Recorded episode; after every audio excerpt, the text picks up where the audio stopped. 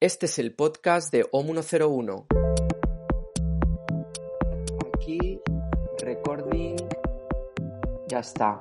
Bueno, ya estamos grabando. Vero, bienvenida a OM101. ¿Cómo estás? Bien, muchas gracias por la invitación. Contenta a ver, con un poco así de expectación a ver qué me vas a preguntar. Muy bien. A ver, eh, llevamos aquí, antes de grabar, llevamos ya como 40 minutos hablando un poco de la vida, de todo, de la religión, de nuestro pasado empresarial. Sé si me van a quedar temas para, para hablar contigo.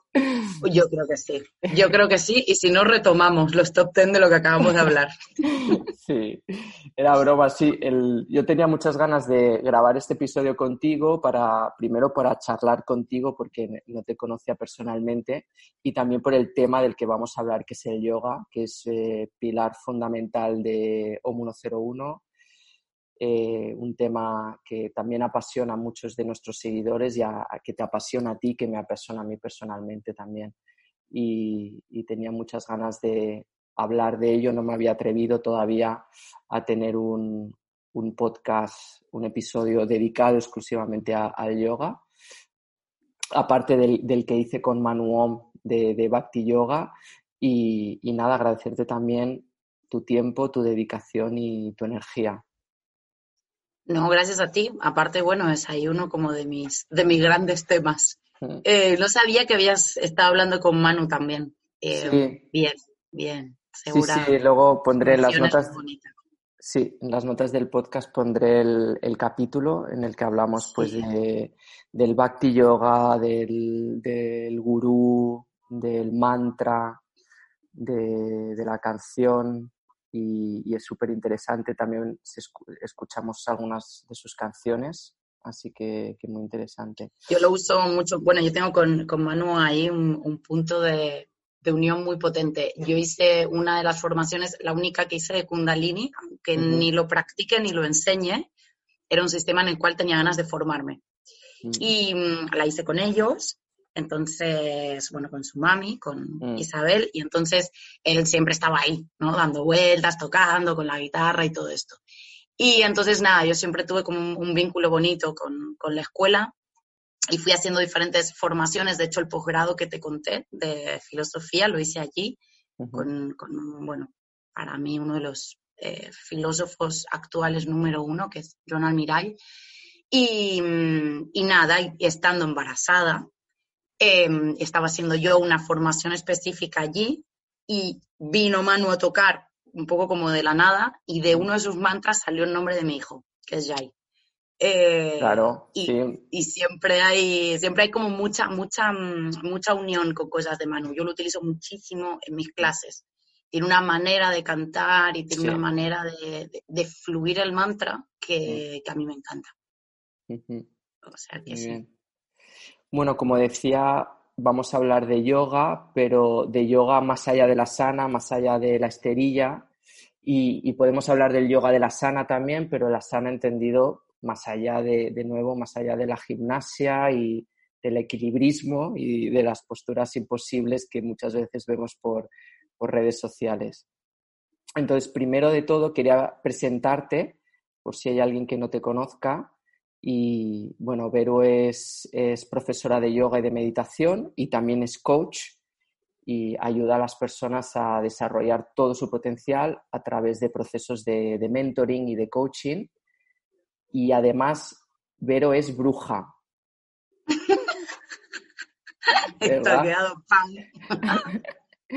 es, Vero es una bruja y tiene su propia, su propia escuela de brujas que le llama la escuela de magia online entonces, me gustaría. Modernas. modernas. Entonces, me gustaría que nos explicaras un poquito qué es esto de, la escuela de magia.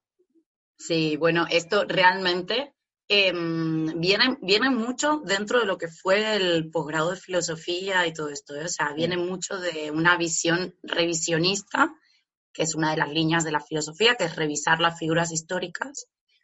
Y, y algo que a mí me interesaba desde la adolescencia que es quiénes eran las mujeres estas que se las había perseguido por brujas.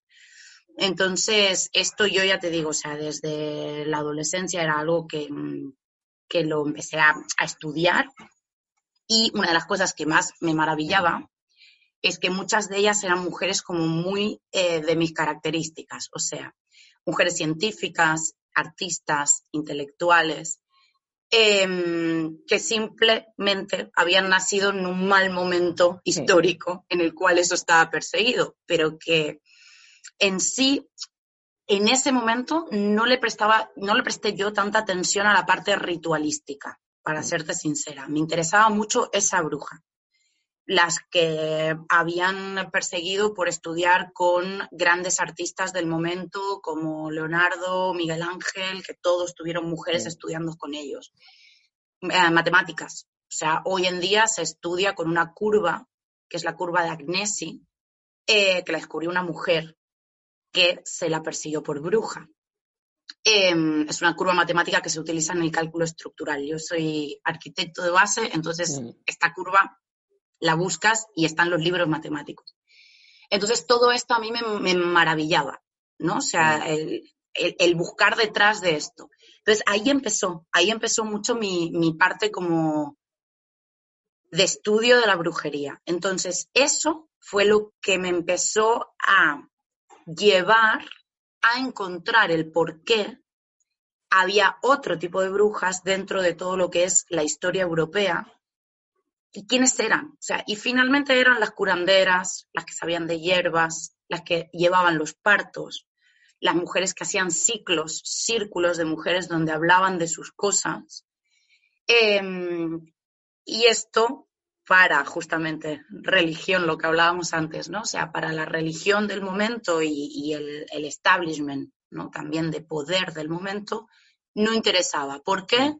Hay múltiples eh, teorías. Una teoría muy fuerte que es que estaba entrando la medicina eh, occidental y como la conocemos, la medicina del doctor, ¿no? Del señor que iba a casa, que cobraba muchísimo dinero por eso. Y claro, estas mujeres que lo resolvían con hierbas tampoco interesaban tanto. Entonces, bueno, dentro de estos hay muchas otras y después hay otras muy puntuales, ¿eh? Caso, por ejemplo, lo que le pasó al Bosco y su familia, casos muy puntuales, que es que por los juicios de la Inquisición se expropiaban los bienes. Entonces yo simplemente tenía que a una gran familia acusar de brujería para poderme hacer con esos bienes, tanto los inquisidores como los vecinos de al lado. Entonces, bueno, ahí entra, ya te digo, ¿eh? toda mi, mi maravilla y todo lo que a mí eh, este mundo me apasiona. Y entonces empecé a estudiar cómo era la ritualística. ¿Por qué la ritualística? Porque en mi línea y linaje de yoga, que ahí vemos cómo se une todo, yo vengo de un linaje tradicional indio muy antiguo del sur de la India.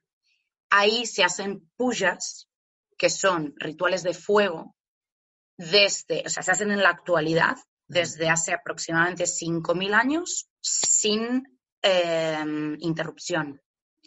Em, entonces, la, gente que los em, realiza se forma muy específicamente para poderlos realizar.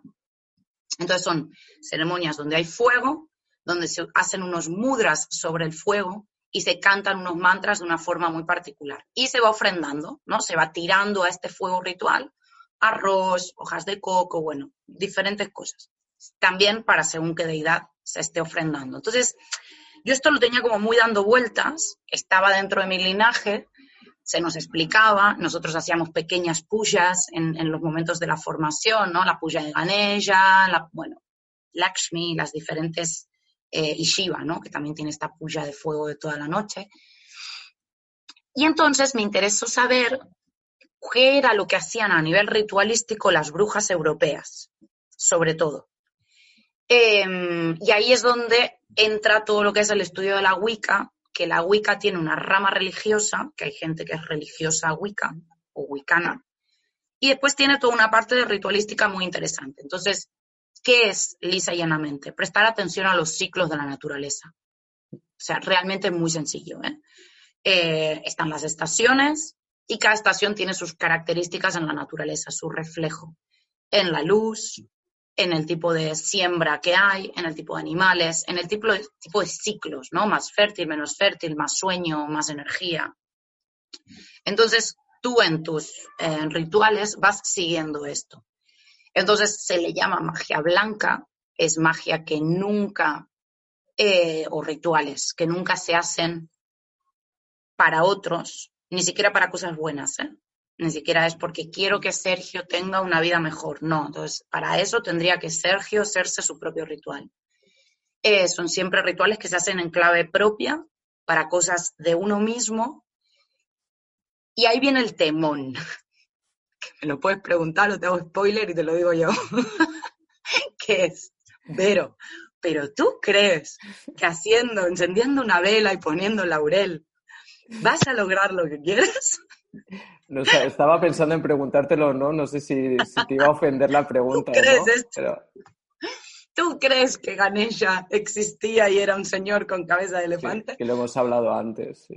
Claro, es que finalmente todo es lo mismo. Entonces, ¿a dónde vamos? El tema es que lo que yo creo, pero eh, a, ojos cerrados, es en el poder de la intención y en el poder bestial que tiene la mente para lograr lo que quiere. Entonces, ¿qué hace el ritual? Pone foco en tu intención. Es un momento en el cual tú estás poniendo en un solo sitio una vela, puedes escribir, que esto se hace mucho en la Wicca, ¿no? Escribes tu carta de qué es lo que estás pidiendo. Pides, entonces lo está dejando súper claro. Pero ¿a quién? Si lo quieres vivir en clave religiosa, que yo también estoy abierta, se lo estarás pidiendo a la deidad a la que se lo pidas, ¿vale? Incluido el, Dios católico o las los formatos que quieras. En mi formato es que yo lo que estoy haciendo es poniéndole clara a mi mente qué es lo que quiero. Y ese es el poder del, ritual. Es un poco como las afirmaciones, ¿no? Es, lo mismo. O sea, tú puedes Exactamente creer. Igual. Tú puedes creer que, no sé, que hay un ser superior y que te va, te va a escuchar y te va a hacer caso, o simplemente puedes creer que, ¿no? que, al final estás poniendo foco, como tú dices, el hecho de escribirlo y centrarte en eso, pues estás poniendo eh, una mayor intención en, cosas concretas. En eso. Aparte, si tú después por eso, ¿eh? o sea, yo soy una, mezcla eh, bastante, bastante potente de, ciencia, filosofía y espiritualidad, ¿no? Pero yo siempre paso em, el filtro de la lógica, siempre. O sea, te expliqué antes, mi familia es agnóstica, existencialistas que no creen en ningún dios, ni ninguna magia, ni ninguna historia. Les ha salido rana la hija, ¿no? Y ahí le sale la hija. no, pero que no es casual, ¿eh? O sea, yo no vengo de la nada. Yo tengo una madre muy espiritual, que es la razón por la cual yo empecé a estudiar yoga. Eh, yo empecé a ir a yoga a los tres años, esto que pone en mi, en mi biografía, pero porque iba con mi mamá que no tenía quien dejarme. O sea, esto es muy corto. O sea, o sea, que las madres modernas no son las únicas que tienen lío con sus hijos.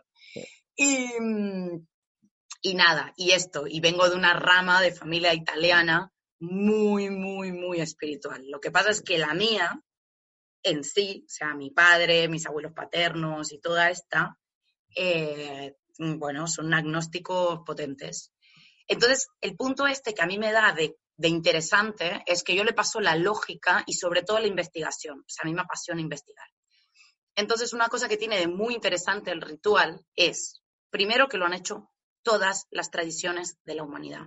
No existe tradición que no ritualice. Todas. Y todas es literal. a lo largo del planeta y a lo largo de la historia. O sea, existen rituales desde que somos humanos. Eso es lo primero. Y lo segundo que tiene interesante es que existen una cantidad de pasos muy parecidos.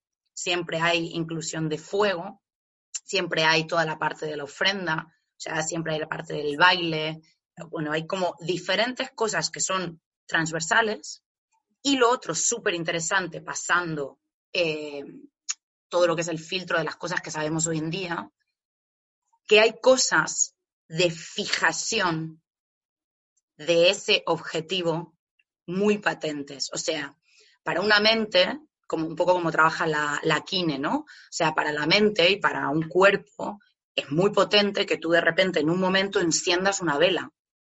O sea, es un momento que actúa tu mente, le estás haciendo esto.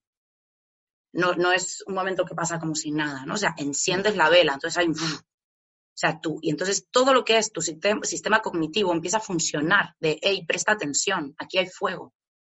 Entonces es muy curioso que todos estos pasos, ¿no? Eh, tienen mucho que ver, pero aparte, pasando el filtro de nuestra ciencia moderna, tiene mucho que ver con el hecho de hacerle a la mente que preste atención a lo que quieres. Entonces, finalmente, eh, ¿qué es lo que hacemos estas llamadas brujas modernas? Lo que hacemos es esto, o sea, simplificar, em, llevarlo muchísimo más a lo que son los trabajos con las creencias, con el poder de la atracción, con el empoderamiento eh, no femenino es, yo en, esto no, no, es tanto, es el empoderamiento personal, mm. em, que no tiene forma tampoco. Mm. es el hecho que puedas tú trabajar desde tu propio poder. Y después, la tremendísima fuerza de la naturaleza, eh, tremendísima, tremendísima, porque es la verdadera mm, creadora de todo y que lo que nos pasa hoy en día es que nos olvidamos bastante de, lo que esta naturaleza hace. ¿Por qué? Porque vivimos aislados de ella. Entonces, una de las cosas que a mí, yo por ejemplo, enseño en los cursos estos de las brujas modernas es cómo tú, en un piso, en un departamento, puedes igualmente tener tu altarcito, tu ritual, o sea, que no necesitas estar en el medio del campo ni, ni, con mucha historia como antiguamente, o sea, que lo puedes hacer igual. Muy bien. Bueno, podríamos estar aquí hablando un capítulo, un episodio entero del podcast hablando de las brujas modernas. Si te parece, vamos a centrarnos hoy en, el yoga. Y de hecho, creo que en tu presentación me he dejado una cosa bastante importante y es mencionar que eres yogi. ¿no? Entonces, me gustaría que nos explicaras un poquito más qué es ser yogi para ti. Sí, a ver, esto es potente. ¿eh? Yo justamente por el linaje que tengo, eh, muchas veces me defino y me definen como yogi, pero a mí me da un poco de, ¿no? Em, un poco este punto así. ¿Por qué? Porque ser yogi lleva una vida eh, bastante mm, eh, potente en el sentido de las cosas que tú haces. Lo que pasa es que también es en positivo y en mi caso es de forma natural. ¿Qué quiero decir con esto? Eh, normalmente son vidas muy dadas al, estudio, a la práctica y a todo esto, y a la vez también con ciertas eh, observancias, se llaman así en, técnico, em, como puede ser no comer carne, no beber, no fumar, em, ¿no? Todo este tipo de cosas. ¿Que puedes hacer yoga haciendo todo esto? Puedes que existe una razón por la que es mejor no hacerlo, también existe. Em, que no, y que no es tampoco una razón de vuelta, ¿eh? ni, mística, ni porque Dios lo diga, porque yo personalmente así no funciono. Em, tiene mucho que ver con lo que es la práctica. O sea, el hecho de eh, tener más o menos interferencia en la práctica. Em, y entonces, nada, tiene bastante que ver con esto, llevar una vida yógica, Em, y después tiene mucho que ver con todo lo que pasa fuera de la esterilla, que es un poco lo que sí decías tú en la presentación ¿no? del tema. Em, tenemos un grave problema hoy en día, grave, grave, que es que el yoga ha entrado a Occidente muy en clave física. Entonces, a los que hemos estudiado con linajes indios puros, nos es más fácil entenderlo, pero al que de repente se ha encontrado la maravilla del yoga en un gimnasio o, de una manera más física porque le atrajo ¿no? físicamente la práctica, hay un punto ahí que le es difícil a veces eh, la incorporación de ciertos conceptos o la integración. Lo que pasa es que, primero principal, no es imposible. Segundo, hay una frase que es de Oyukan Yoga y a mí me encanta, eh, que es que celebramos todo lo que te traiga la esterilla. Y yo soy de estas. O sea, a mí me da lo mismo que hayas empezado a practicar yoga porque te parecía de top model, mm. porque te parecía el circo del sol, o porque con esto podías hablar con quien fuere, o para hacerte fotos de Instagram. Sinceramente me da igual. Y de verdad, ¿eh? lo digo esto. Em, si realmente tú eso te ha traído a la esterilla, has continuado, vas sintiendo lo que en ti eh, va haciendo, vas evolucionando, vas haciendo cursos, te vas interesando por la meditación, etcétera, etcétera. la razón por la cual caíste en la hostería es que me da igual, absolutamente. Em, tema con lo físico. El físico es el medio, por eso es que los yogis lo cuidamos. Mm. Esta es otra de las razones por el cual no beber, no drogarse, mm, ¿vale? Tiene mucho que ver con esto, o sea, es el medio por el cual tú llegas a todo lo otro. ¿Qué es todo lo otro?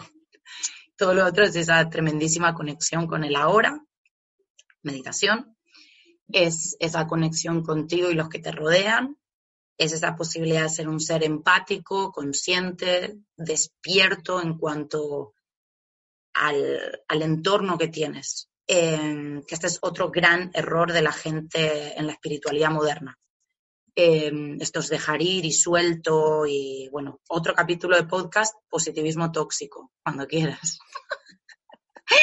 Porque yo lo odio, odio estos eslóganes del New Age, odio todo esto, eh, porque son absolutamente frívolos, porque están haciendo mucho mal. Hay mucha gente en búsqueda de estas felicidades de unicornio y esto es una tontería absoluta y, es muy superficial, no tiene nada que ver con la espiritualidad. Y después, en este soltar y dejar ir, eh, que nadie entiende muy bien de qué se trata, o dentro de estas líneas, ¿eh? no menosprecio, hay muchísima gente que lo entiende mucho. Eh, no significa que porque yo estoy en mi ascensión espiritual, ahora de repente no me interesa nada más y no conecto con nadie más en el mundo. ¿No? Entonces, es esto, o sea, es, poder desarrollar todo esto, que todo eso lo desarrollas a través de tu cuerpo físico, pero no exclusivamente a través del asana. Eh, la asana, yo esto lo explico mucho en el máster de meditación que siempre les digo, ¿no? A los que estudian meditación y más para ser profe, les digo que sois los grandes valientes del cuento del yoga, porque queréis que la gente medite. Eh, entonces, lo que sí hay que entender es que el yoga se hizo al servicio de la meditación y no al revés. Sea, el yoga fue un sistema de movimiento físico, a la vez energético, por eso trabaja con pendio de chakras y todo esto, pero que lo que querían a los grandes meditadores, los sadhus y, toda esta gente que medita horas y horas y horas hasta el día de hoy. O sea, pueden meditar 8, 9, 10, 12 y hasta 20 horas y tener muy poquitas horas fuera de estados meditativos. Lo que querían era tener la maquinaria eh, engrasada y tener una maquinaria que estuviera bien. Entonces, a partir de esto, ellos salen de las cuevas, que era como normalmente meditaban, y meditan, vuelvo a repetir, siguen habiendo en India cuevas donde meditan sadhus, y al salir de la cueva se dedicaban a la observación de cómo poder hacer movilizaciones. Y es por eso también que la gran mayoría de nombres de las asanas tienen nombres de animales de la India. No está la orca ni el pingüino, o sea, son animales de observación de jungla y de entorno indio. Em, y era esto, era movilicémonos, a la vez, una de las cosas que tiene maravillosa la asana es que tú lo puedes hacer como un sistema de meditación en movimiento, con una necesidad de presencia absoluta, y mantener una máquina engrasada, ¿no? sana, flexible, que los dejara volver a estar en Padmasana, en Loto, otras 20 horas más, que era realmente lo que ellos querían. O sea, los yogis lo que querían era estar meditando cuanto más mejor. Y, desde, desde que, se, que se empezó a hablar del yoga, ¿no? O sea, que se dicen que se remonta a 5.000 años o hay incluso fuentes más antiguas que hablan de 10.000 años, siempre ha estado en constante evolución, ¿verdad? Siempre se ha estado como desarrollándose, eh, expandiéndose que está pasando cada vez hay como más, ¿no? más, más nuevos linajes, eh, nuevas formas de hacer yoga y, las de siempre, las, las eh, antiguas, también están evolucionando y es una cosa normal, ¿no? Porque los tiempos cambian, las personas cambian y, y, bueno, pues la práctica también cambia para, para adaptarse al, a la vida actual. Eh, ¿Cómo vives tú esta evolución del yoga? Porque además tú comentas que vienes de un linaje de los más antiguos. ¿Cómo vives eh, esta evolución del yoga?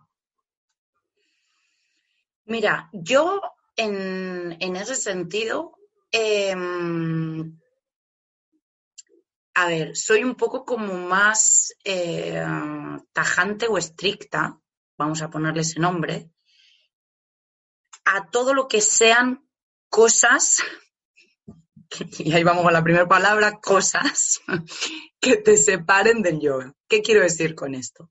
Tú puedes tener sistemas, sistemas físicos inspirados en el yoga. De hecho, existen en los gimnasios. Hay el Power Balance y hay sistemas que están inspirados en asanas de yoga. Y está súper bien. Y súper bien es súper bien. O sea, yo soy una persona deportista de deporte convencional. O sea, está súper bien este mundo. El tema es que el yoga no es solamente asana. Entonces, si tú a un sistema le quieres llamar yoga, tienes que complementar con devoción, ahí entra Manu y el Bhakti, tienes que complementar con filosofía, que esto es jnana yoga, son horas de estudio, tienes que complementar con karma yoga, que es acción desinteresada, y tienes que complementar con raya yoga, que es donde entra en una partecita del raya yoga la práctica de asana. Entonces estás hablando de cuatro partes muy potentes que tiene que tener un sistema de yoga. Entonces, que cualquier sistema de yoga que se inventa ahora, mañana y lo inventas tú, Sergio, cumple con todo esto, pues bienvenido sea. O sea, en ese sentido sí que, mm, yo personalmente ni me cierro ni muchísimo menos. De hecho, hay maestros actuales que a mí me encantan, pero cumplen esto. Yo de lo que desconecto pero porque creo que se tendría que llamar de otra manera y ya está, y no meter ni siquiera el punto polémico en el medio, es de lo que se dedica a una sola cosa, de todas estas que estamos hablando. Pero incluyo, por ejemplo, la gente que solamente hace karma yoga, que es, por ejemplo, que solamente trabaja en un ONG. Pues bien, pero no es yoga. O sea, estás haciendo obra, ¿no? Obra benéfica, obra, lo que le quieras llamar. Entonces, esto es lo que, lo, que a mí me desconecta de muchas cosas que pasan de sistemas de la modernidad. O sea, si tú vas a un estudio y lo único que haces es hacer asana, mm, pasa tú mismo un poco de filtro de qué es lo que estás haciendo. Y ya está. O sea, es que tampoco, eh, que eso es una de las cosas como muy interesantes, ¿no? Por ejemplo, Manu sigue a un gurú, yo en mi caso no que es una de las posibilidades que te da el yoga. O sea, tú el yoga lo puedes hacer con un guru, que es el que guía todo tu camino, o realmente puede ser un camino de autoaprendizaje y de mucho estudio. Esto sí. Y puedes ir nutriéndote en diferentes escuelas, que cada escuela tiene su propio guru, pero tú puedes seguir a ese guru o no. Entonces, ahí tú puedes hacer tu camino de descubrimiento. Entonces, en cuanto a mi linaje, que es un linaje curioso, lo es porque yo lo primero que hice fue con Indra Devi. Entonces, Indra Devi, como es una señora que vivió tantísimos años, ciento y algo, em, claro, estaba viva, pero ella es del linaje directo de Krishnamacharya. Estos son los discípulos que este señor tuvo directos hace unos 200 años, fueron Indra, Shivananda, Iyengar, Patavi Joyce y Yogananda. Entonces, esta gente son los creadores de los sistemas de yoga. Iyengar sistema Iyengar es un señor que su apellido era Iyengar. Patavi Joyce hizo la Ashtanga Yoga. Tienes toda la parte de Yogananda con, bueno, las diferentes, que el yoga integral, bueno, como diferentes decisiones, pero que ahí está. Em, y Shivananda, el sistema Shivananda. E Indra, eh, con un sistema también como muy propio, muy, muy único, muy de ella, porque ella también era una persona muy carismática para esto. Y entonces, todo esto que es Hatha Yoga. O sea, todo esto es Hatha. ¿Por qué? Porque es lo que enseñaba Krishnamacharya.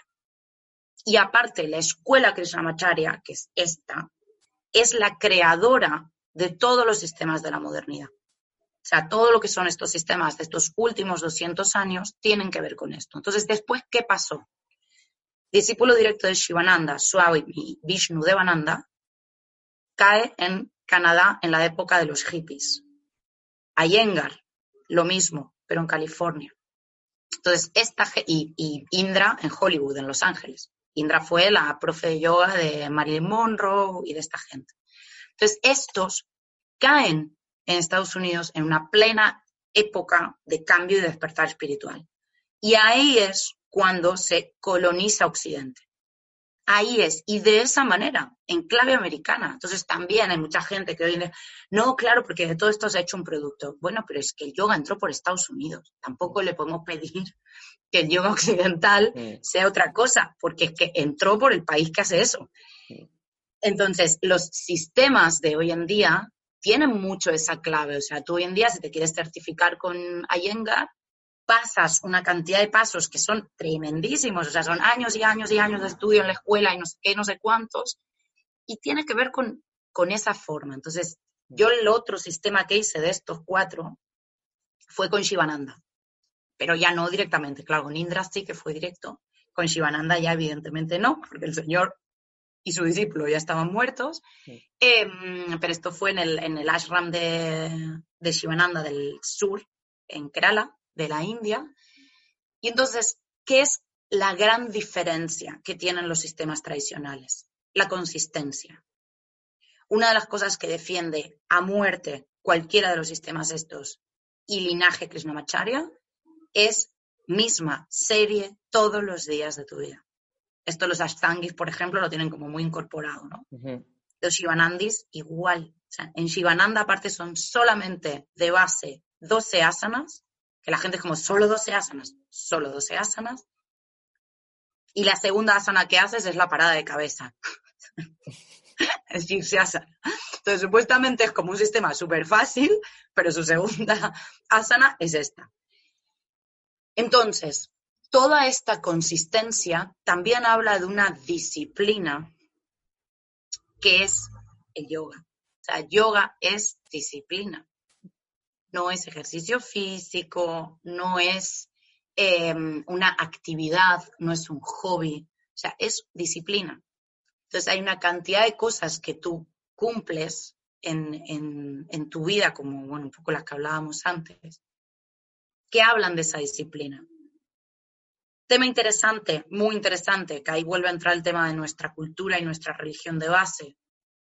Es muy interesante que hay mucha gente de Occidente que el problema es que como nuestra lectura disciplinaria es judeocristiana, ha convertido la disciplina del yoga en un fustigue. Y esto en medios yogis se escucha mucho de, ¡Ah! hoy no he practicado, me quiero morir, llevo tres días sin no sé qué, ¿no? Entonces el pam, ¿no? El fustigue. O la gente que quiere dejar de comer carne, va, me fustigo porque entonces no puedo dejar de comer carne. O estoy volviendo a fumar. Entonces se convierte en el mundo de la culpa, porque claro, nosotros vivimos en esa cultura. Lo interesante es entender que esto no tiene que ver con la disciplina yógica, el mundo de la culpa. Si lo vives en clave religiosa, sí, porque los hinduistas también tienen un punto ahí de apretado de tuercas, porque es religión, Hmm. Y siempre que hablemos de religión, hay control. Em, pero lo interesante es que tú puedas vivir tu práctica eh, de una manera mucho más disciplinaria, pero hacia ti mismo. Hacia ti mismo. O sea, que realmente encuentres que de esa disciplina, de esas rutinas, expanden tu ser y expanden tu experiencia es un poco la diferencia entre compromiso y obligación, ¿no? Total. Sobre todo porque lo que para mí tiene, eh, bueno, esta frase, ¿no? Del journey to the self, o sea, es el, viaje hacia ti. O sea, lo que tiene de maravilloso el yoga es que todo lo que sea, y, de vuelta, entendido en esta clave filosófica, como lo leo y lo entiendo yo desde siempre, em, todo lo que sea alrededor del yoga es hacia ti mismo. O sea, compromiso, bien, pero ¿con qué? ¿No? En clave religiosa, los hinduistas de hecho lo entienden así, es el compromiso con, la divinidad. Y lo entienden así, ¿eh? O sea, y ellos devocionan a la divinidad y cantan mantras a la divinidad. Pero cuando tú lo entiendes en clave filosófica, ese viaje y ese, y ese mm, compromiso es hacia ti. Volviendo, retomando un poco el, tema que comentabas antes de esas personas que se acercan al yoga eh, desde la parte más física, ¿no? La parte más superficial, que, por un lado es normal también, ¿no? Y, que está bien, ¿no? O sea, si tú llegas a la clase de yoga o si tú has conocido el yoga a través de una sesión en el gimnasio, pues es el conocimiento que tienes, ¿no? Y, te puede apetecer más, pues dar un paso más o a veces no lo das porque o no quieres o, muchas veces también es porque no puedes o no lo sabes, ¿no? Pero en cualquier caso e, es positivo, ¿no? Que cualquier tipo de práctica que tengas con el yoga. ¿Lo, percibes también así? Lo percibo igual. De hecho, eh, justamente esto que te decía, ¿no? Celebro cualquier cosa que te lleve a, la estería. Hmm. Una de las cosas como más características de yoga en sí es el cambio de estado. ¿Qué significa esto? Significa que tú empiezas tu práctica de una manera y cuando terminas estás de otra. Entonces, ahí existe factor de endorfinas, como en cualquier actividad física, pero también existe un factor muy potente de un trabajo energético que está hecho allí. De vuelta, ahí sí es necesario también un cierto punto de rigurosidad de saber qué sistema estás practicando, em, si son sistemas que tienen un diseño en sí mismo energético, como estos que estamos hablando, ¿eh? Iyengar, Ashtanga, Shivananda, o sea, todo esto tiene diseño energético, Em, o si son sistemas sin, sin ton ni son, ¿eh? O sea, esto sí que ya, de esto yo, o sea, lo que puede ser que tengas el cambio de estado sea simplemente por endorfinas. O sea, no, no, todo yoga funciona. O sea, ese yoga que a lo mejor podemos practicar en el gimnasio, eh, mezclado con otro tipo de ejercicios. A nivel trabajo energético, em, hay un diseño energético, o sea, hay un trabajo que se hace a través de tus chakras eh, en estos sistemas que estamos hablando, o yo, por ejemplo, que doy una clase muy específica que es Hatha Chakra Vinyasa. Entonces haces una vinyasa, un movimiento, a través de los eh, chakras con asanas de, de Hatha. Em, entonces, hay un diseño energético para, para ir trabajando también todo lo que es tu flujo energético tus canales energéticos y todo esto. Claro, yo ahí no puedo, pero porque realmente no tengo ni idea, ¿eh? eh sistemas tipo los Power, eh, ¿no? El Power Yoga, el sistema tipo los de estos que están dentro de una sauna de calor. Sí, Bikram. Eh, Bikram. Bikram Yoga. Exacto. O sea, yo no tengo idea si en esos diseños hmm. em, hay también este foco en el trabajo energético. Em, de hecho, bueno, Bikram ahora en particular es un sistema que está altamente denunciado, bueno, hay de todo ahí detrás. Eh, porque aparte, bueno, el señor Bikram lo dijo también muy abiertamente, o sea, que él quería ser millonario y tiene su colección de mm, Rolls Royce y cosas de estas. Entonces, bueno, eh, no sé si, si por detrás él creó todo lo que sus otros compañeros crearon. No, de vuelta, no tengo ni idea. Lo que sí puedo asegurar es que en los sistemas estos de los que estamos hablando y en profes que se han formado con estos sistemas y después pueden generar sus series, porque para eso también nos formamos, siempre está ese ojo energético.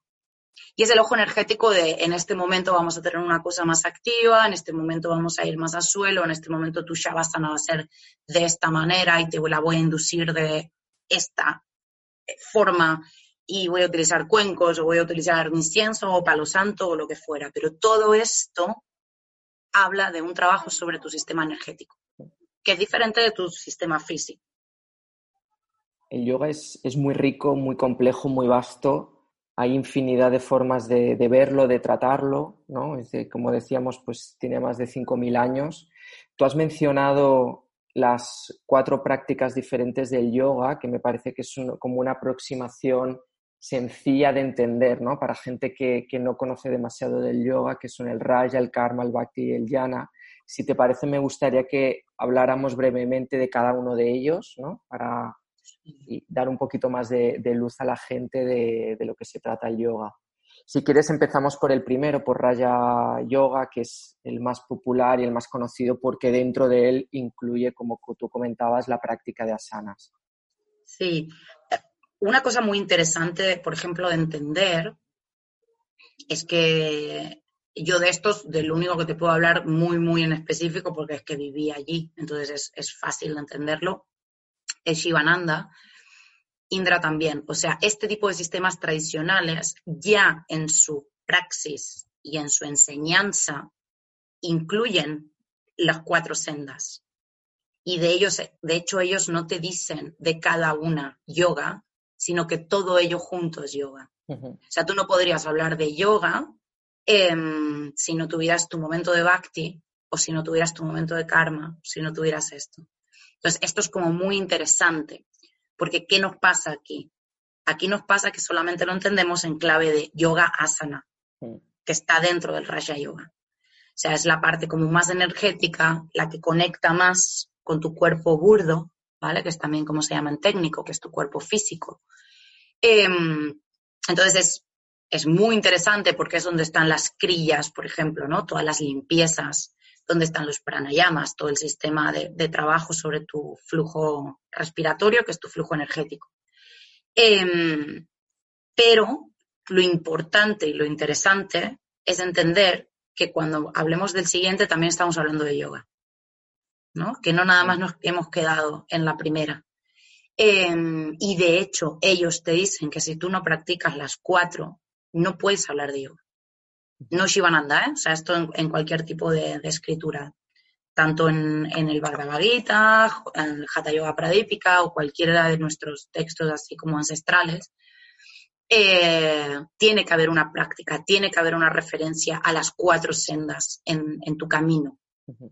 Esto, entonces el raya es esto, o sea, el raya realmente es el, más simple, creo yo, ¿no? A veces de, interiorizar, em, porque tiene referencia, tiene referencia en lo físico y nosotros, para el mundo que vivimos, todo lo que tenga referencia en el plano existencial, nos es más simple de, de entender. O sea, es más simple decir existe un cambio de estado porque entras a la clase de yoga súper cabreado con la vida y sales en paz, ¿no? Que suele ser el mayor cambio de estado y por lo cual la gente también se engancha.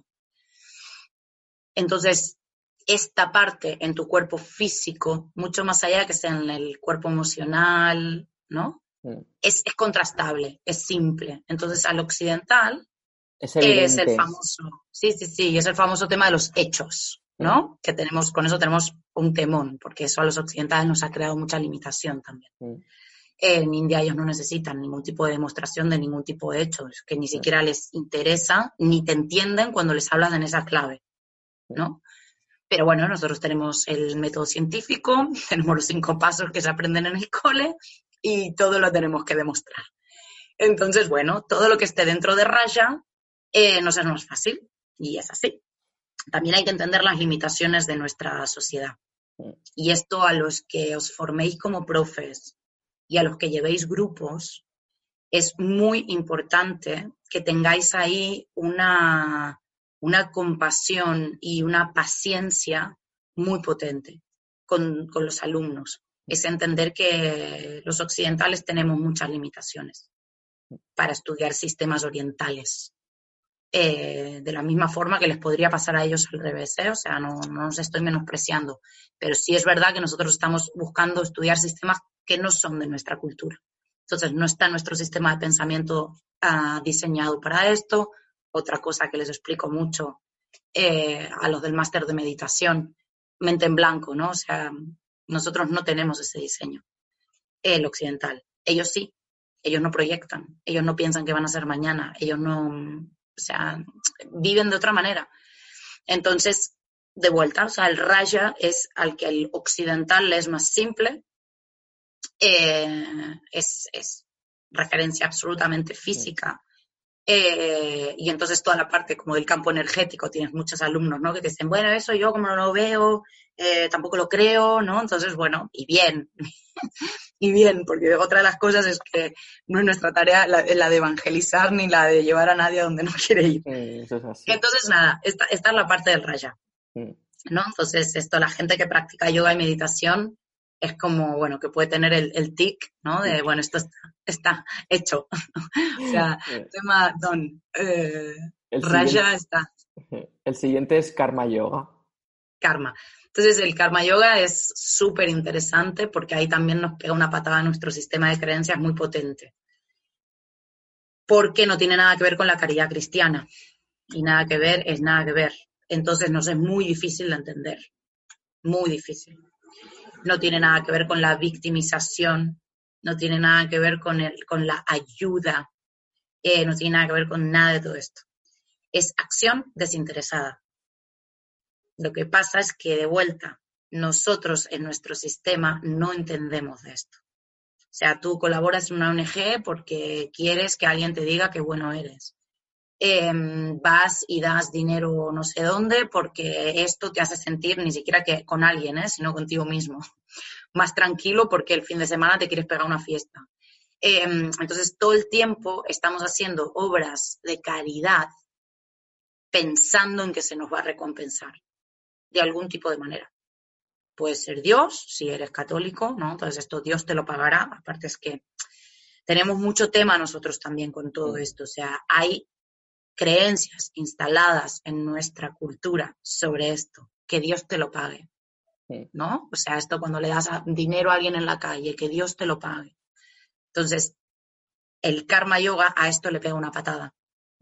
Tú tienes que darle dinero a alguien y que ni siquiera Dios te lo pague. Es acción desinteresada.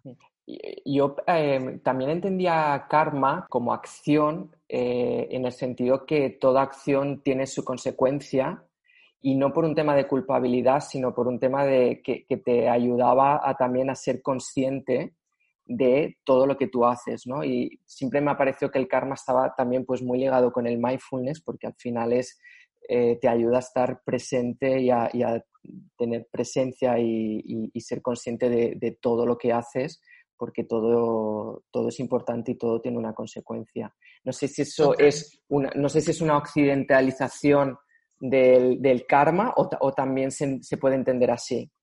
No, se entiende así. Lo que pasa es que ahora viene una, una gran eh, movida de, de cortina. Karma yoga tiene su base en conocimientos del karma, pero su significado no es el del karma como tal. Karma yoga en sí es una palabra compuesta en sánscrito que significa una cosa. Entonces, la, la, ruptura que hiciste es totalmente correcta sobre el karma. Entonces, karma yoga es acción desinteresada. ¿Por qué? Porque karma significa acción y reacción. Entonces, karma yoga es que tú accionas desinteresadamente ni siquiera para juntar buen karma. Imagínate en, también en el sistema de creencias de ellos, ¿eh? O sea, que ellos supuestamente todo lo que hacen en este plano es para juntar karma para el siguiente plano, pero a la vez porque están pagando de lo que vienen. Por eso se comen con patatas el sistema de castas. Mm. ¿Vale? O sea, a ti te ha tocado la casta que te ha tocado porque has sido una buena o mala persona en tu vida anterior. Entonces, el karma yoga como tal es acción desinteresada. Entonces, ¿qué se hace? Porque después de cada esto es como muy efímero, sí, pero en un ashram tú practicas karma yoga. ¿Qué haces? Lava los baños, sirve la comida, limpias. ¿Qué tienes que hacer? Que esto es una práctica contigo mismo, porque es que nadie lo sabe. Es que cuando tú lavas los baños, en ningún momento tengas la referencia de mis compañeros me lo van a agradecer, qué guay estoy haciendo esto para que todos estemos mejor, qué buena soy porque me tocó la peor de todas las tareas de karma yoga del, del ashram. Cero. Entonces ellos te dicen que si en ese momento aparece cualquier tipo de pensamiento, lo elevas a la divinidad. Entonces que la divinidad considere si eso es buen karma o mal karma. Pero es como nada, o sea, por eso es, es muy potente, o sea, para nosotros es muy potente. Y no pensamos que como está muy relacionado a la acción, es de los caminos más fáciles que hay de practicar. Porque bueno, es hacer el bien, ¿no? O sea, vamos a ponerlo fácil. A ver, con todo este rollo que me estás metiendo, a ver, lisa y llanamente, ¿qué es? Hacer el bien. O sea, hacer ir de vuelta a colaborar en una ONG, poner desayunos en un comedor o no sé qué. Sí, es eso. Pero si no lo estás haciendo en el estado vibratorio mental, que es este, no es karma yoga, mm. es caridad. Sí, porque nosotros, o sea, siempre se dice que los temas de voluntariado o cuando eh, haces algún tipo de acción social, cuando ayudas a alguien, eh, te hace sentir bien, ¿no? Y eso es uno de los beneficios de, la solidaridad, ¿no? Que genera en ti pues unos, temas de hormonas que te hace sentir mejor y por eso es bueno hacerlo. Esto es otra cosa completamente diferente, porque no va es contigo. Es una patada, ya te digo, es, muy heavy y la práctica en sí es muy heavy. Yo tengo flashes eh, míos en el ashram de decir yo no voy a, es que no voy a lograr esto. Porque es que te das cuenta que permanentemente estás o sea, tú buscas aprobación o buscas, bueno, qué bien lo hago, o buscas, em, esto le servirá a alguien, o qué guay para no sé qué. Siempre buscas ese punto. Entonces, por ejemplo, esto es muy heavy cuando te tocan los turnos de servir comida. Porque claro, nosotros en todo el tema de vuelta judío-cristiano, cuando a ti alguien te pone comida, tú dices gracias, ¿no? Claro, ellos esto no existe en esta práctica que estamos hablando. Ni tú agradeces, porque aparte comiendo no se habla, porque también tiene toda otra historia energética que para otro momento. O sea, ni tú agradeces, pero es que el que te está poniendo no espera ese agradecimiento. Sí, o sea, ya está. O sea, lo está haciendo por un bien mayor. Mm. O sea, mira que había leído de karma yoga y nunca lo había entendido así. Te lo agradezco muchísimo. Espero que a la gente también les, resulte interesante. Lo que estoy pensando es, nosotros siempre hacemos las cosas con un objetivo, ¿no? con un fin, y esto no lo tiene. Y luego hay el otro punto que tú comentas, que me parece que es, eh, es, una, es una lucha contra tu ego, ¿no? porque no hay ni un reconocimiento ni, ni nada. Entonces, eh, ahí es... La movida que tú, comentas, lo bestia que es, es, por esto mismo, porque o sea, eh, te estás imagínate con tu ego. Tú como practicante total, y tú como, por ejemplo, ¿no? Como practicante de mindfulness, imagínate qué práctica más elevada el hecho de estar haciendo algo físicamente, teniendo interacción y vaciando tu mente. O sea, es realmente una práctica súper potente. O sea, es que tú realmente en ese momento que estás sirviendo comida puedas estar con una mente absolutamente presente por la tarea que estás haciendo en blanco y a la vez accionando, porque tú sabes que es un bien común el que estás haciendo, desinteresadamente. O sea, es, claro, son los estadios superiores de muchas cosas que uno aprende de forma teórica em, y, puesto en la práctica. Entonces, claro, ¿qué nos pasa a nosotros, a los occidentales? Que te tiene, o sea, que todo el tiempo tienes ahí el microataque. Te claro. la cabeza. claro, o sea, total. Decir, ¿sabes? En el momento de, como, bueno, claro, nadie me va a agradecer. No, claro, es que esto no va así. Si te parece, pasamos al siguiente, al Bhakti. El, ¿Bhakti? El yoga del amor. Devoción, total. Bhakti es una belleza en sí misma. Eh, Bhakti es, bueno, es una maravilla pura, eh, pura, y también es una cosa muy transversal de todas las religiones. El canto. Eh, que a mí me maravilla el canto, sí, el canto y la comunión. Comunión en el sentido de comunidad, no de comulgar con un dios, ¿eh? sino de la comunidad, o sea, unirte a través de ese canto.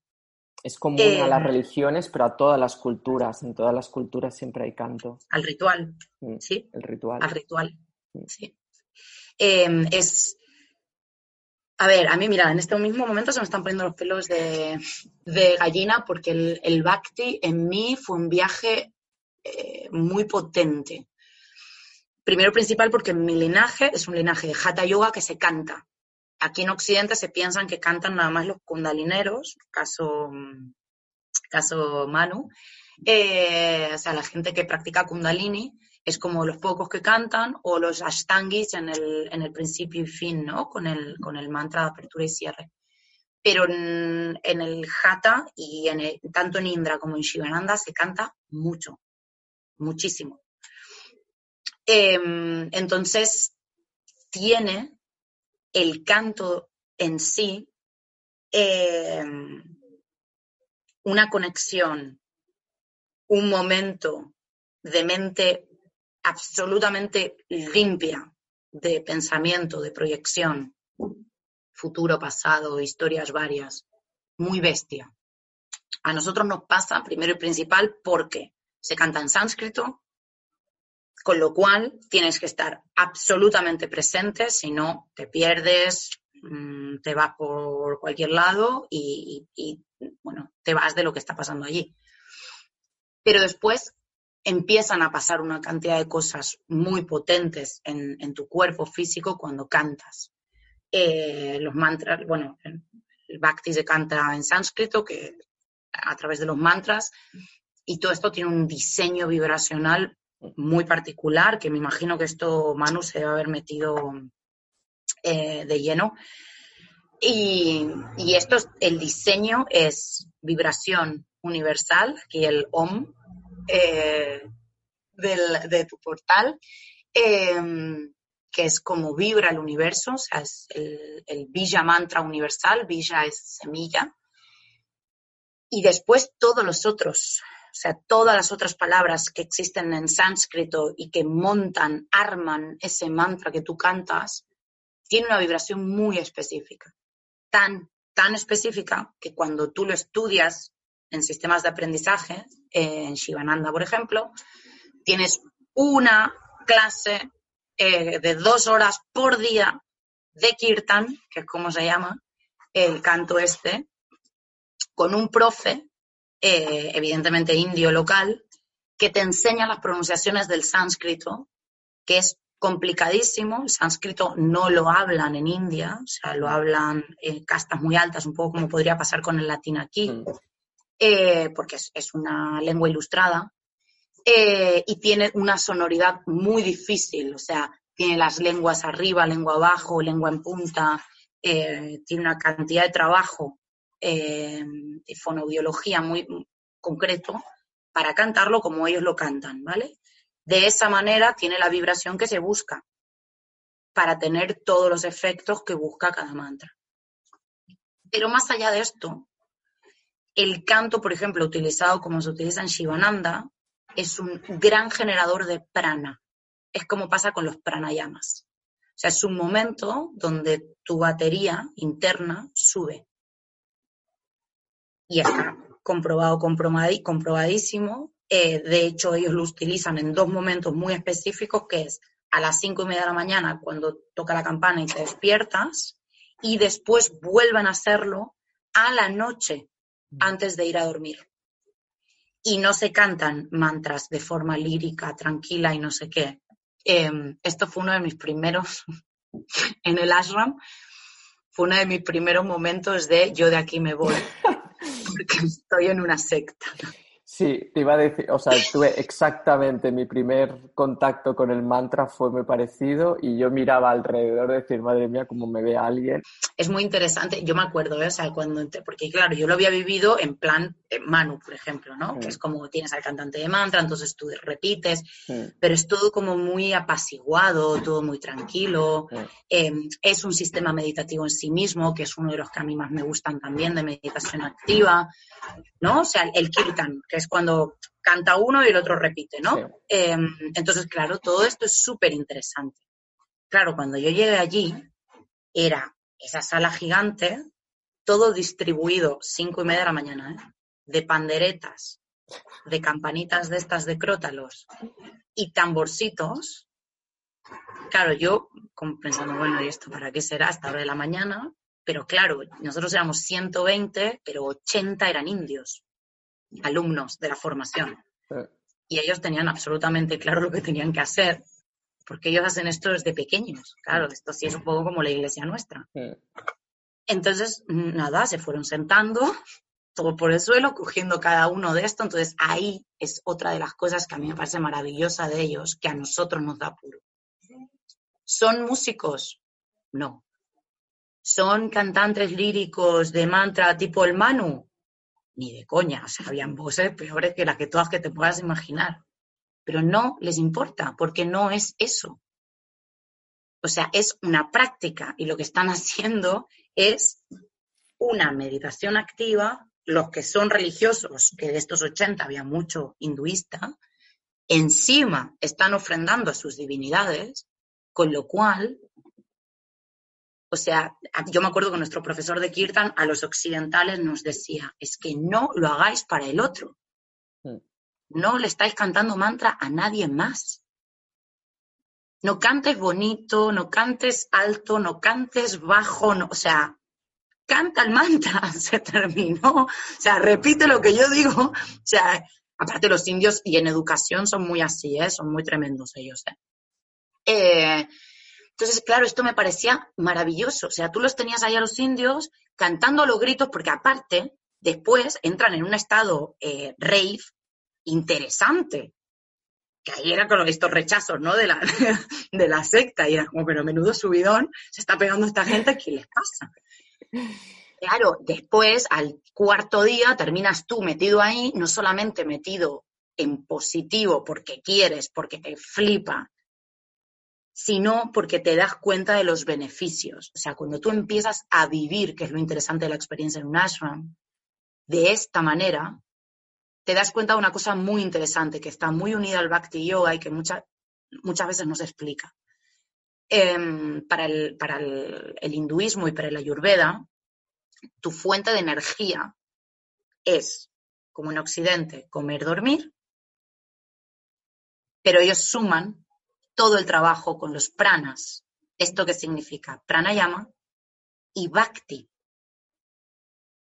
Entonces, y, mm, perdón, y práctica de asana también. O sea, todo lo que sea elevar tu prana es trabajo que lo que hace es sube tu energía. Entonces, ¿qué logran ellos? Se duerme menos y se come menos. Y es literal. O sea, esto sí que yo lo había leído en todas las teorías, las había, había así por haber, pero es que cuando estás y lo experimentas es así. Yo también lo viví así cuando estuve en, la India, en el centro de yoga, eh, tardé unos días, pero al cabo de unos días dormía menos y comía menos y, estaba pletórico de energía. Espitoso, ¿a que sí? o sea, tienes como aparte una energía interna súper... Una claridad. sí. Una claridad mental. Ellos nos dijeron que nos miráramos o si queríamos hacernos una foto a los ojos, sobre todo iris y todo esto, al momento de llegar y que la hiciéramos al momento de irnos. Y hay un cambio del iris, o sea, físico con foto, ¿eh? O sea, no aquí estamos hablando de el aura, ¿eh? ¿eh? Estamos hablando de una cosa como muy concreta, bestial, bestial, porque aparte, de vuelta, más cosas en positivo, lo que comes, o sea, el tipo y calidad de alimento que comes, y que, mm, bueno, evidentemente no te atiborras, no haces montones de cosas que haces aquí, sucias para tu sistema. Muy bien. A ver, eh, a lo mejor la gente se nos asusta un poco si les eh, enviamos a un kirtan de estos tradicionales, pero sí que les podemos aconsejar que si no lo conocen, pueden empezar con, bueno, con un Manuom, con un Ravi Ram, ¿no? Con un Yayadeva, con esta gente Sí, aparte el, eh, perdona, el Manu, normalmente ellos, bueno, ahora estamos con toda esta, esta nueva movida, pero hasta ahora siempre hacían, creo que es los lunes por la tarde, eh, un kirtan abierto. Mm. Sí, exacto. Súper, mm, súper, eso, bonito también para cuando la gente quiera, mm. quiera empezar. Em, ahora, lo están haciendo, todos lo están haciendo online. Lo que pasa es que no es lo mismo. que me perdonen si me oyen, pero, pero no es lo mismo. O sea, el estar allí, estar en el grupo, la vibración tuya cuando cantas, la vibración del grupo, es, es una cosa que, que, tienes que vivirla. O sea, no sirve que estemos aquí hablando de ello, o sea, tienes que vivirlo para experimentarlo y es una cosa que engancha mucho y que se la recomendamos a todo el mundo si no lo han practicado nunca. No, ojos cerrados. Aparte existe, eh, y eso es, o sea, ese poder sanador yo, por ejemplo, que soy mm, bastante dura, no soy de estas personas como muy emocionales y todo esto, eh, yo momentos de desataque emocional potentes me han pasado a través de, mm, de kirtans de estos, de no entender ni cómo y de repente ponerte a llorar. Y te repito que esto no es algo característico mío, ni muchísimo menos. Y sentir después una liberación muy potente. Eh, con esto cerramos. Tú empezaste diciendo que era el yoga del amor y justamente una de las cosas donde más se activa es en Anahata Chakra. Por eso que Anahata Chakra, que es el chakra del amor incondicional, suele, cuando suele estar atascado, eh, con el canto se libera de una manera que es, bueno. Pasamos del, yoga del amor, el más emocional, el más devocional, al, más intelectual, al más filosófico, que es el, el yana yoga. Total. Y, y adivina qué, es el mío. es el mío 100%. De hecho, todo mi maestro, cada vez que me ven, me dicen, es que tú eres muy ñani, es que tú eres muy ñani.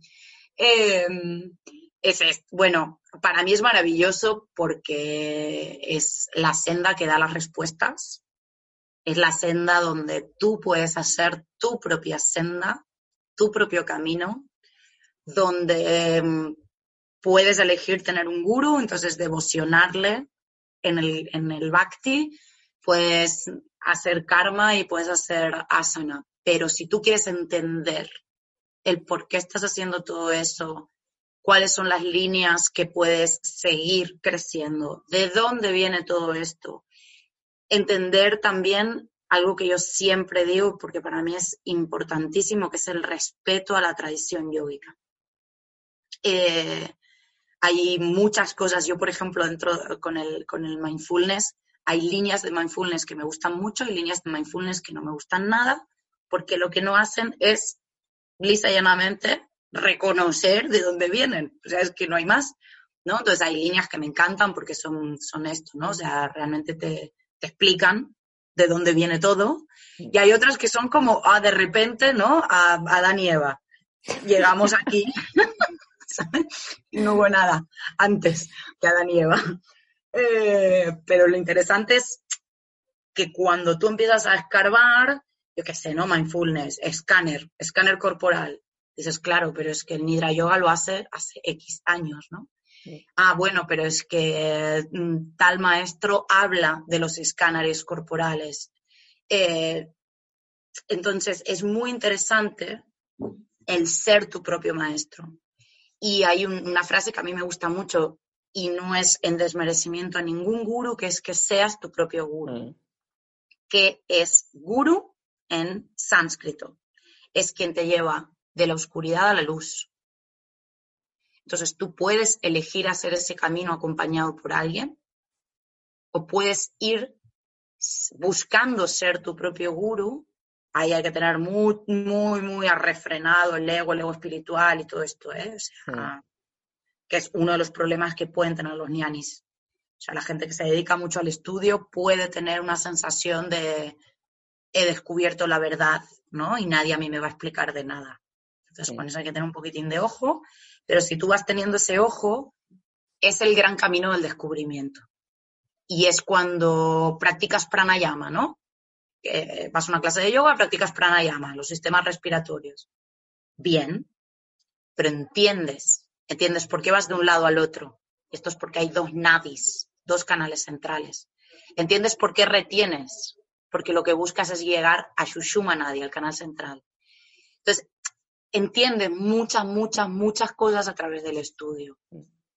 Tema, temón, somos occidentales. Entonces, significa que te metas en un sistema absolutamente paralelo de conocimiento una ciencia en paralelo, una astrología en paralelo, una medicina en paralelo, una física y una filosofía. No es mejor ni peor que la tuya, pero es en paralelo a lo que tú has estudiado. Entonces, es muy interesante porque, por ejemplo, a nivel filosófico, el Vedanta es, o sea, bueno, a mí me voló la cabeza así de corto y coloquial. Em, es lo más parecido que puede haber a la física cuántica y a la existencia de mundos paralelos y a la posibilidad de estar vivo y muerto al mismo tiempo. Y, bueno, o sea, el Vedanta es la disolución de las dualidades, ¿no? O sea, es el entender por qué somos uno, que es de lo que habla el yoga. O sea, somos uno porque no hay dos, porque no hay polos y porque no hay extremos. Y todo está en el centro. Entonces, Claro, o sea, el tema que tiene es que nos genera, eh, nos genera mucho, mucho movimiento interno, o sea, nos genera... conflicto, ¿no? Mucho conflicto con lo aprendido. Entonces son caminos de desaprender. Y lo que comentabas tú, ¿no? Del peligro de, de centrarte demasiado ¿no? en el intelecto, en el ego, pero por eso el yoga no es solo eso, ¿no? Pero en el momento que tú tienes tu práctica física, tienes tu karma y tienes tu devoción, pues eh, es lo que te permite ¿no? No, no, no caer en, en, el ego y en el intelecto. Total, tú piensas que esto a la vez, estos cuatro caminos del yoga, em, esto para que lo visualicéis, porque a mí me gusta mucho, es como si tú tienes un tronco, que es el yoga, y cuatro ramas, ¿vale? Pero es que las cuatro ah, ramas se nutren y nutren al tronco son causa y consecuencia todo en sí y todo en sí es una sola cosa. Y si no lo entiendes así, de vuelta, estás entendiendo otra cosa, un arbusto que está al lado o una flor que tienes enfrente. Pero lo interesante es que a la vez es tan perfecto el diseño del sistema que tienes como todas las áreas de tu ser cubiertas. Y esto también se traduce en los chakras, o sea, tienes con toda la parte del raya, ¿no? Toda la parte física.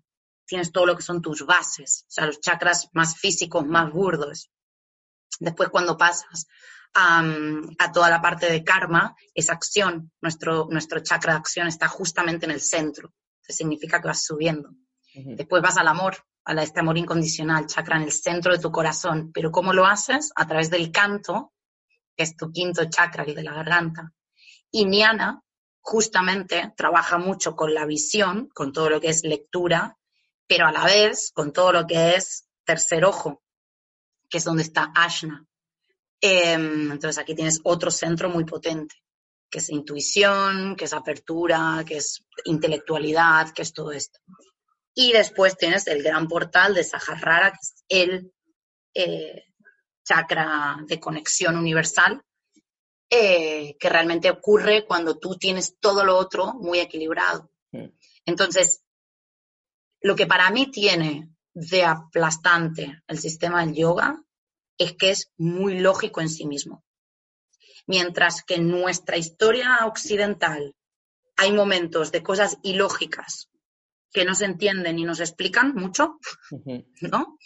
Eh, pero incluidos todos, ¿eh? estoy hablando ahora también a nivel filosófico hay cosas filosóficas que, bueno, mm, ¿no? O que desconectan o que son muy mentales y poco espirituales o el yoga es, es, que, mm, es que yo creo que es el sistema perfecto. O sea, tienes espiritualidad, tienes ciencia, tienes filosofía, tienes religión si la quieres, porque aparte también la tienes.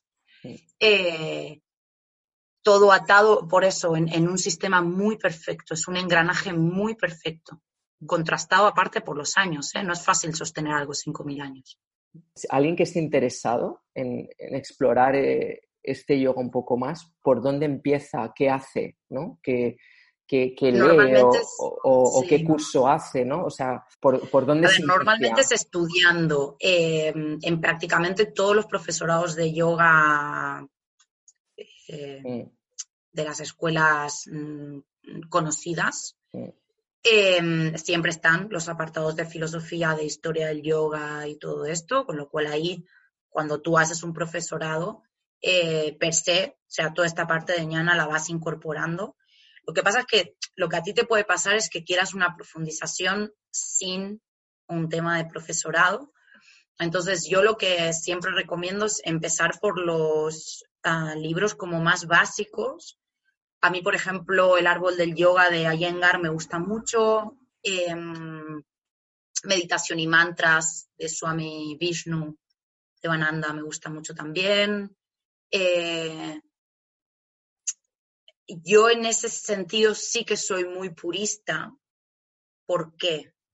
Soy muy purista porque si tú vas a la fuente, que es esta gente que ha escrito, Después todas las otras conclusiones las puedes sacar tú.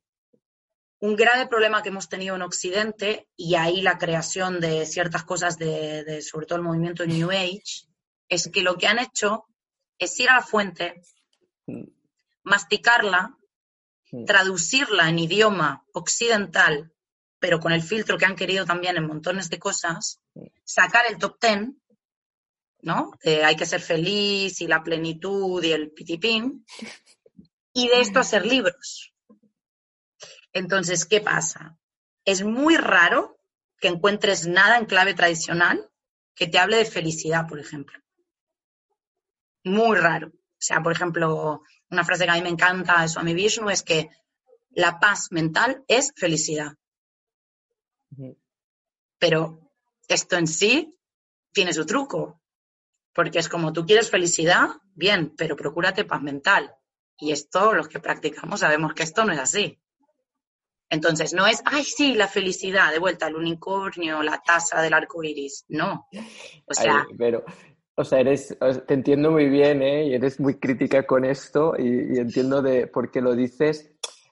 Y, rompiendo una lanza en favor de, este tipo de libros, también creo que es una manera ¿no? de, lo que tú dices, una cultura, una tradición, una filosofía completamente diferente a la nuestra, ¿no? Pues también agradecer que haya gente que haya hecho el esfuerzo, ¿no? De, intentar traerla y, ayudarnos, ¿no? A, a, conectar, ¿no? Y a través de ejemplos y demás, pues también adecuarla un poco a, pues a nuestro día a día y a nuestra actualidad. Sí, pero por ejemplo, yo esto te lo compro en clave, eh, que hay mucha gente en línea de lo que yo te digo que lo critica, pero te lo compro en clave, no sé, Robin Sharma, ¿no? Que tú dices, bueno, hago una fábula para que me entiendan y todo eso. Has, has cogido un ejemplo que no te ¿eh? gusta. pero ¿qué te quiero decir? No, pero ve, como, por ejemplo, si tú escribieras un libro no, pero ¿sabes qué es lo que yo te digo? Que yo estoy en contra, y esto sí, ¿eh? O sea, en esto, en contra absolutamente de los eslóganes alrededor del New Age. O sea, de la, autoayuda, de, la autoayuda en, el peor sentido de la palabra, ¿no? Sí. ¿Sabes por qué? Por dos temas fundamentales. Uno, generación de expectativas. No hay persona que no compre eso porque se está creando una expectativa de algo que supuestamente ese libro te va a superar. Bien, generación de expectativas para todo esto que acabamos de hablar es la semilla de la infelicidad. Siempre que te crees una expectativa, a positivo o a negativo, van mal. Entonces, este es un problemón que tiene. Y después, esta línea que me parece súper interesante que estudia el positivismo tóxico, es porque hay mucha gente que lo que hace es tapar con el eslogan de la felicidad para negar. Entonces hay mucha gente en clave negacionista de emociones. No, es que hoy estoy mal. O sea, ya, o sea, no, no me pongas el arco iris porque hoy estoy mal. Entonces ya está, no pasa nada. Que esto también está bien, ¿sabes? Entonces, esta es la parte tóxica que a mí me tira muy para atrás y que que no compro, pero porque le hace mal a la gente, ¿eh, Sergio? No porque yo me quiera poner snob, ni porque nada más leas cosas del 3000 antes de Cristo. No. Claro, no, porque tengas ahora que hacerte mi máster de, este, que hice yo, de mm, posgrado de filosofía eh, sánscrita. No, no es esto. Es porque le hace mal a la gente. Entonces, a mí ese punto es el que me tira atrás. Con lo cual, para mí, lo mejor que hay es ir a la fuente. Y en la fuente eh, sacas tus conclusiones. Y aún así, en la fuente, hay gente que te rechina y no la aguantas. Esto yo también, ¿eh? O sea, que los leo y pienso, Dios mío.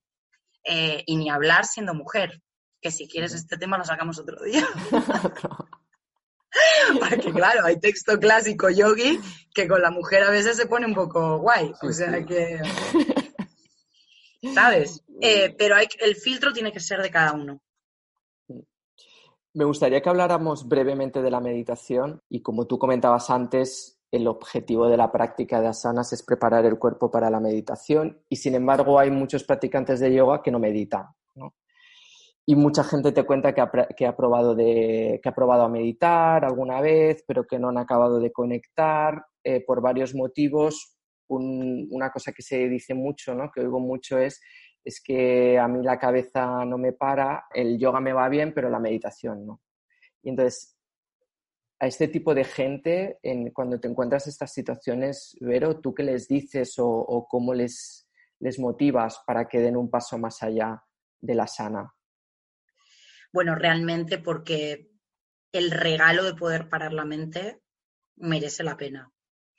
Esto mm. es, o sea, que tú te puedas regalar un espacio de conexión, de conexión interna, de conexión más allá. No vamos a ponerle superior porque esto a veces a la gente le da, ¿no? Como que te va a bajar alguien de repente. Em, pero que tú te puedas regalar un momento de, paz, esta paz mental de la que hablábamos, es que merece la pena. Y, que después realmente eh, la búsqueda para mí no es tanto de la felicidad, sino de la plenitud, que de esto sí se habla mucho, que de hecho el, término, como está todo traducido del sánscrito al inglés, es ese bliss, ¿no? Para quien entienda inglés. Es esa cosa de, eso, ¿no? Como de, plenitud. Em, eso sí es una búsqueda muy potente, muy fructífera, y que yo creo que el ser humano se merece y que está muy cerca de lo que es su verdadera naturaleza. Entonces, lisa y llanamente, el hecho de que tú puedas tener esos momentos para ti, tener esos momentos de plenitud, sentir esa paz interna, es algo por lo cual te tendría que empezar a conectar. ¿Qué pasa? Si practicas yoga y no paras la cabeza, tampoco estás practicando yoga. Estoy con el machete, ¿eh? Estás practicando gimnasia, ¿no? Que esto lo decía un, un profe mío. ¿Qué es lo que pasa? Para no ponernos duros y para que la gente también lo entienda. Si no voy a ser la moladora del yoga. Em, lo importante de entender es que el yoga es un sistema meditativo en acción. Y esto es muy fácil para los que practiquéis entender, por ejemplo, Surya Namaskar, saludo al sol. Si en Surya Namaskar, mientras tu profe te lo va guiando, tú empiezas con la lista de la compra, después tengo que ir a cenar, después tengo que no sé qué, o te pierdes con pierna izquierda, pata derecha, mano de no sé dónde, o si eso lo controlas porque eres bastante multitasking y puedes con los mundos paralelos, te pierdes con la respiración, pero es que te pierdes. Y, esto no hay Dios que te diga que no. O sea, el, inspirar, expirar, que en Surya Namaskar tiene una programación, te pierdes. Mente está unida a respiración. Entonces, si tienes una mente que está disparada hacia otra cosa, la respiración la disparas. Entonces, lo bueno de entender es que el yoga asana te da la posibilidad de que tú practiques y como normalmente tienes muchas tareas, cosas que hacer y tienes al profe que te va guiando, corrigiendo, ajustando, papapim, papapam, tienes bastantes momentos durante la clase, si no lo puedes tener durante toda la clase, tienes bastantes momentos de desconexión de la mente pensante, que es la que nos molesta, la que nos estresa y la que nos genera trabajo. Entonces, al tener estos momentos, esta es otra de las explicaciones de por qué me siento tan bien cuando salgo de una clase de yoga. Porque has logrado en muchos momentos de la clase desconectar la mente pensante. Y si lo has logrado durante toda la clase, has meditado. Que finalmente, ese es otro de los temas. ¿Qué significa meditación? Estar presente en el ahora. Sentada en flor de loto, en el medio del templo, vestido con un saru naranja, no hace falta si tú estás presente en el medio de Wall Street y realmente tu mente está en el aquí, en el ahora, y no tienes ningún tipo de disparo emocional, está meditando. Entonces, esto es una de las cosas también que yo les digo a los occidentales y por eso mi sistema, o sea, por eso yo para en el máster, ¿no? Enseño a los profes meditación guiada. Porque los occidentales no tenemos tan fácil el hecho de llegar a una meditación de mente en blanco. Entonces, como no estamos diseñados para eso, como tenemos la agenda desde que vamos al cole, como todo son programaciones, este recortable que se pone en la nevera, ¿no? Desde que somos pequeñitos, de hoy tienes no sé qué, mañana tienes no sé cuántos, esto genera una huella y una manera de pensar. Entonces, que tú después a esa persona de la nada le digas, ah, no, ahora ven al estudio y durante una hora no pienses. Complicado.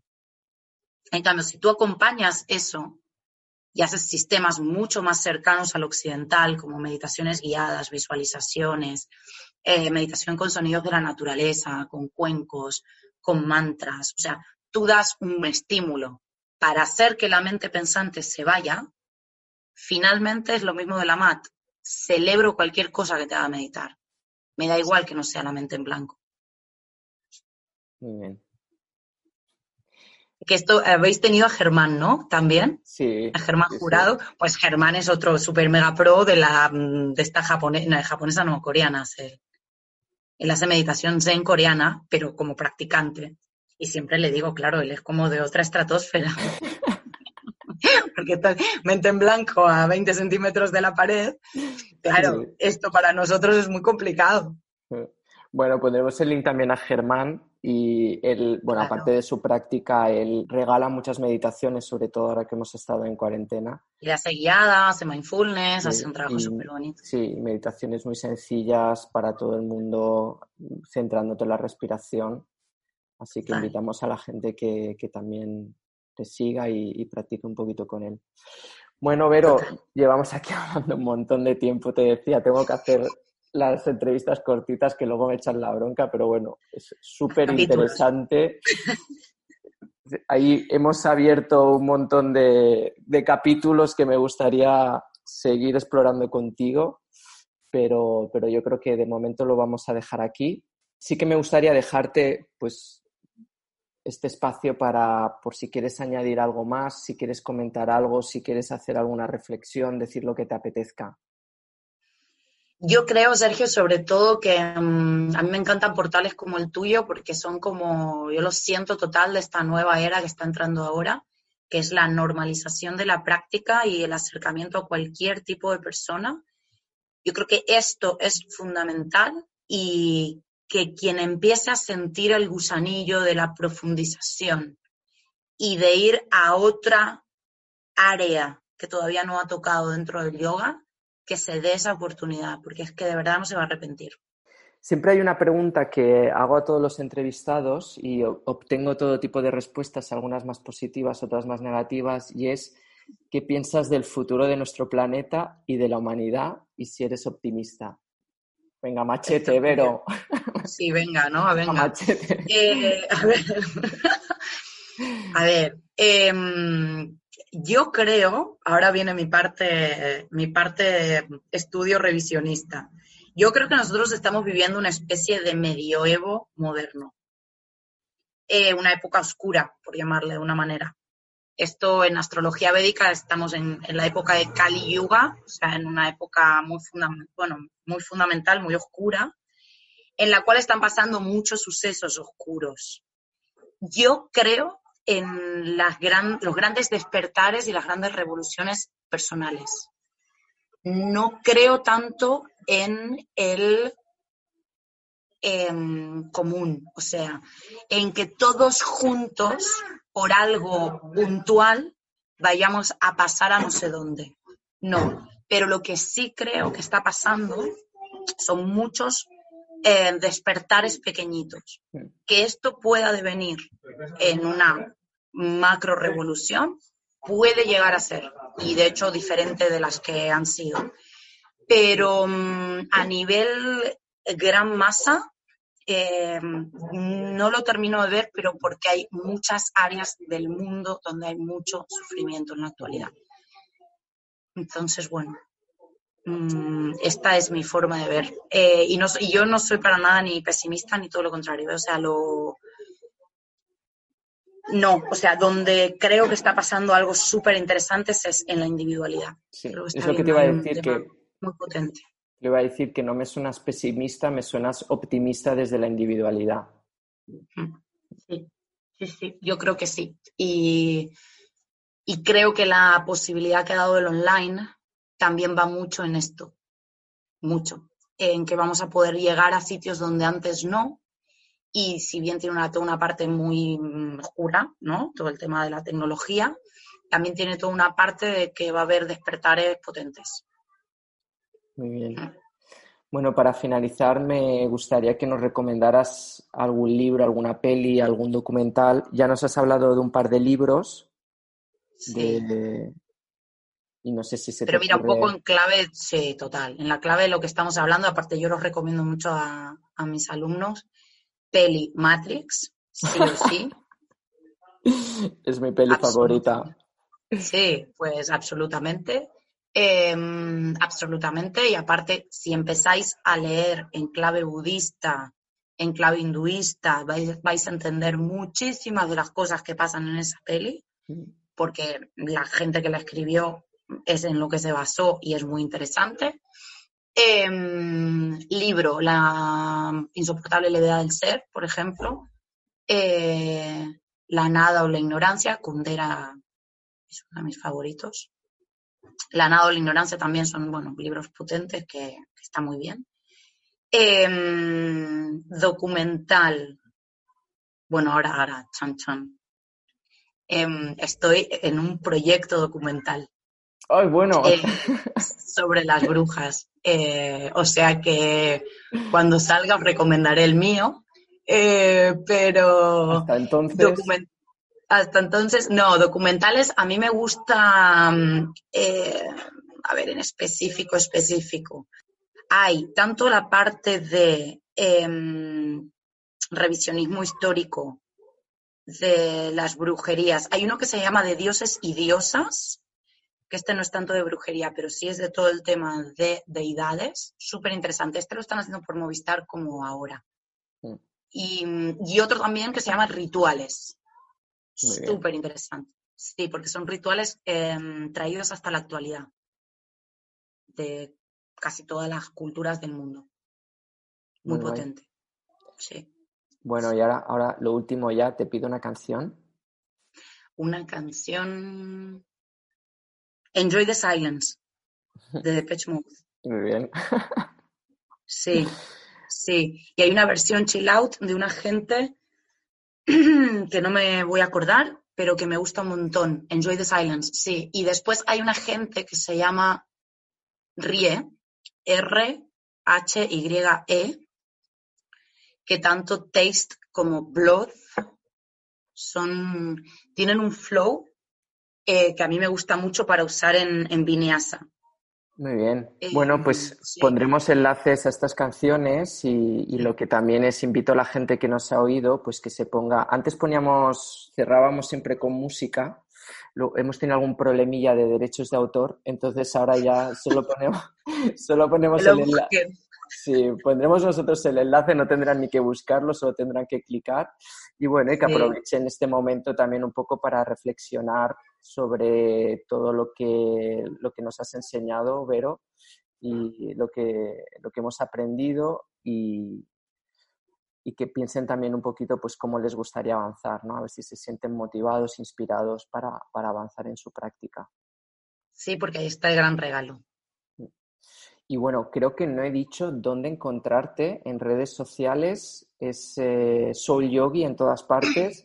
Me has comentado que tu web está en construcción, ¿no? Todavía Mi no web está, en construcción, sí. Ahora me encontráis con todo en Insta. Después en Spotify tengo un montón de listas que mm, te, las, te lo paso y están todos estos que te hablé. Están en mis listas de Spotify porque yo soy así muy, muy DJ. Em, y, sí, sobre todo esto. Em, está, desde el Insta ahora está como, es como el, campo mm. Base para donde está pasando todo lo que está pasando y la web en septiembre la tengo, o sea que falta. Muy bien. Bueno, pues vamos a. A lo mejor cuando salga este episodio ya tendrás la web, en todo caso lo pondremos en las notas del podcast. Qué guay, ah, es igual aparte, es Soul Yogi también, o sea que qué guay. Bueno, Vero, muchísimas gracias, ha sido un auténtico placer me ha encantado hablar contigo. Podríamos estar hablando aquí durante horas. Me encantaría seguir escuchándote hablar.